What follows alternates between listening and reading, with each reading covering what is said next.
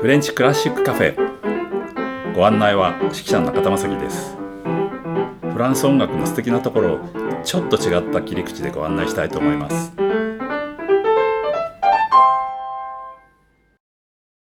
Bonjour à tout le monde. 皆さんこんにちは。なんと皆さんこの配信が始まってですね1年になるんですよ。パチパチパチパチですね。あっという間でしたけれども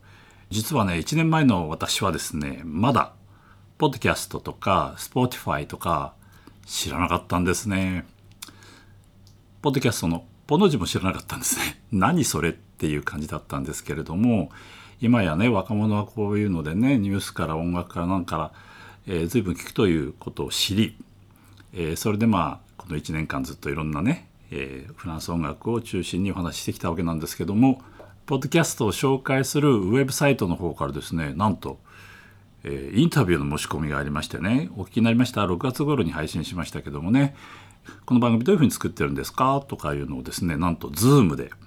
えー、インタビューを受けましてね。いや実は Zoom でああいうふうにこう顔が映ってやる Zoom って僕は実はあの時初めてだったんだよね、えー、結構興奮しましたね。この1年で僕は随分デジタル化されたような気がいたします。あの毎週こうちゃんとデータが出るんですよどこの国で何人聞いてるとかってね全部出るんですよ男女比も出ます年齢層も出ますというわけでですね超大物ミュージシャンをですね追い抜いてですねたびたびあの1位の座を獲得しておりますえー、これもこれもあの皆さんがね、えー、たくさん聞いていただいているおかげです。ありがとうございます。今後ともよろしくお願いします。というわけで今日はドビュッシーの話に戻ります。野草曲を聴いています。え、今回は2曲目のですね、祭りということですね。フェット。えー、それでね、祭りといってもこう我々なんかいわゆるお祭りなふうに思うんですけれどもまあヨーロッパの場合はねあのフェスタですよねですからまあ最初からこうなんかあの大騒ぎするというよりもですねなんかその前のこう喧騒みたいのがこういいかなと思います。例えばビゼのオペラ「カルメン」の第4幕の最初というのは、まあ、あれはお祭りじゃないんですけどこれから闘牛始まるとこってこう人々が集まってこうこれから始まるぞっていう喧騒がとても上手にかけてるシーンだと思うんですけども、えこのドビュッシーの野草曲の中の祭りもですねこうまだ遠くにいる感じなんですね。あの人々がこう集まって喧騒がねだんだんこう大きくなってくるというこうワクワク感がねいっぱいのところです。どうぞ。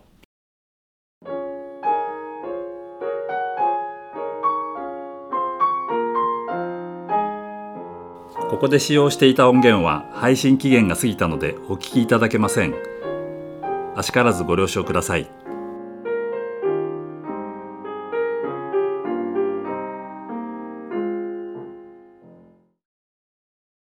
ー、ここでいよいよですねこう楽隊というかねこうバンダがこう遠くからねトランペットなんかを吹きながらこうだんだん民衆の方にこう近づいてくる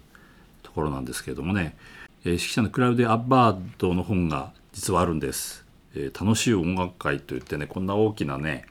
絵本になってるんですけどもねこれはアバドの小さい時の音楽体験とかねいろんなことが書いています。えー、その中にですね彼が一番最初に感動した音楽っていうのは実はこのドビッシーの野草曲のこの祭りだっていうことが、えー、その中の本に出てきます。なんと7歳の時にミラノスカラ座ね、まあ、彼はミラノ生まれですから、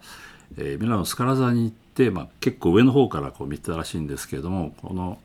えー、まあ多分野草曲全部やったと思うんですけれどもこの2曲目の「、祭り」を聴いてですねもう大感動してしまってで翌日にはもう自分は絶対音楽やるぞって決心したという、えー、そういうくだりがあります。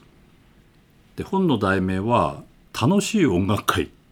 てまあ日本語になってるのねだけどねこれ現代はね「ラ・カーサ・デル・スウォーニ」っていう「ラ・カーサ」っていうのは家でしょ？でスウォーニっていうのはですねまあソーナーレっていうのが演奏という動詞なんでスウォーニと演奏する人とかですね、まあ、音が満ち溢れてるとか、まあ、そんなような意味ですねですから、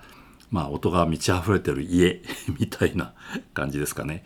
え、でその本の中にも出てきますけれども、えー、アバドのうちにはですねピアノが2台あってお父さんがバイオリン弾いたりとか、うん、あとお母さんピアノ弾いたりとかもあるあるいは友達がしょっちゅう来てもいつも演奏しててっていうこう要するに音であふれた家であったという記述があります。その中でアバドが、えー、この祭りを聞いて感動したっていうシーンのことがですね、えー、ちょっとイタリア語で書いてあるんでちょっと読んでみますね。In particolare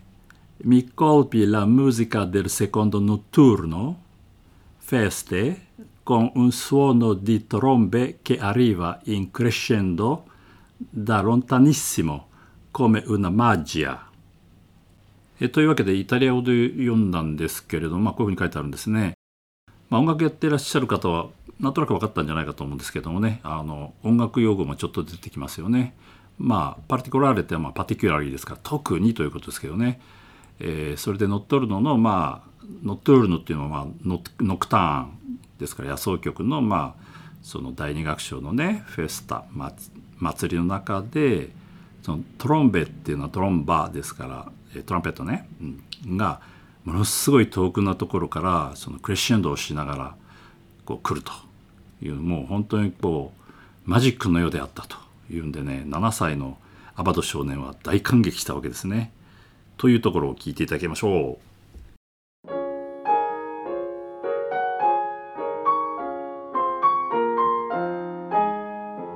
ここで使用していた音源は配信期限が過ぎたのでお聞きいただけません。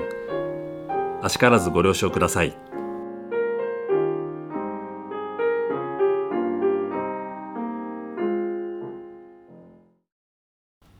というわけでこれがアバドが7歳の時に初めてオーケストラで聴いた曲でもう音楽家になるというねあの決心までするという曲でしたね。一応日本ではねクラウドアバドって言いますけどこれ ABB なのでクラウディオ・アバードが正しいんじゃないかなと思いますけどね。実はドビュッシーはこの2曲目まで書いたとこで一回こう中断というか止まってるんですね。それで、えー、ペラス・メリザンドというオペラとか前に、えー、ちょっと聞いた「牧師の午後」への前奏曲、えー、この辺をこう並行して書いてですね、えー、その後に第3局目のシレーヌを書くんですね。この結構ここ間が空いています。でその間にも、えー、彼はちょっと変わったところがあってですねこう自分でこう批評とかを直接的に書かないでこうある人との対話ということでですね自分の意見をこう吐露するというかですねまあはっきり言って辛辣なことばかりなんですけどもね、うん、その題がですね待ってこれが「Monsieur Croche antidilettante」これ日本語訳がなんかすごい変でさあの、まあ、ディレッタントってのは音楽愛好家みたいな感じなんですけどそれの anti がついてますから、えー、反音楽愛好家八分音符みたいな Monsieur Monsieur Croche っていうのはあの croche っていうのは八分音符のことなんですけれどもだから Monsieur Croche ってまあ八分音符師みたいなよくわからない。そういう架空の人物を想定してですねえー、その人との対話という形で本を書いてるんですね。ではっきり言って全部批評批評というよりも批判が多くてですね結構読んでてなんかあんまり愉快になる本ではないんですけどもね一応日本語にも訳されてますけどもねそんなことで間接的にこうこう人の悪口とは言わないけどまあ正直言っていいことあんまり言ってないんですね。で人格的にはやっぱりちょっとそういうこう批判的なことがあってまあ、それは学生時代もねこう和声の授業がある時に自分は抜け出してですねその和声の先生が教えてることと全然違う和音をわざわざ隣の教室行ってババババって弾いたりとかですね結構そういう反抗的なこともありまあ正直異端児ではあったようですよ。だからあのローマ大賞といってね何度か出てきますけどもそのローマに留学する試験えー、を受けた時もなんかその酷評されてですねもうちょっとこういうふうにした方がいいよ。つまりアカデミックじゃないこう今まで先生が教えてきたことをきちっと守る生徒ではどうもなかったようです。お相手は指揮者の中田正樹提供は笹川日出財団でお送りしました。ではまた。